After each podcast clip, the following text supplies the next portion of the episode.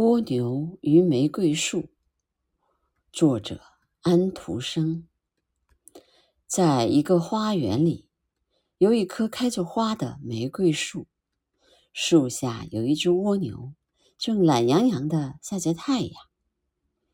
等着，等轮到我吧，玫瑰树说道：“我不止开花结果子，我还要贡献出更多更好的东西。”接着。新的一年又开始了，玫瑰又吐芽抽枝，蜗牛也爬了出来。您把您的一切都给了世界，可这是否有意义呢？您是否思考过，您为什么开花？开花是怎么一回事？蜗牛问道。我没有思考过，玫瑰树说道。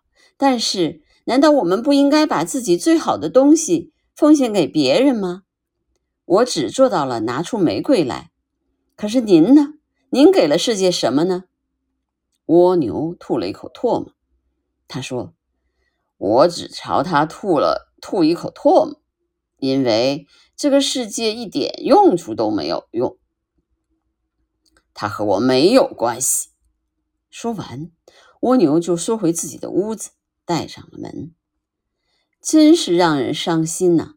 玫瑰树说：“它可以躲在自己的躯壳里，可是我不行。我必须总是开花，直到花瓣落了，被风吹走。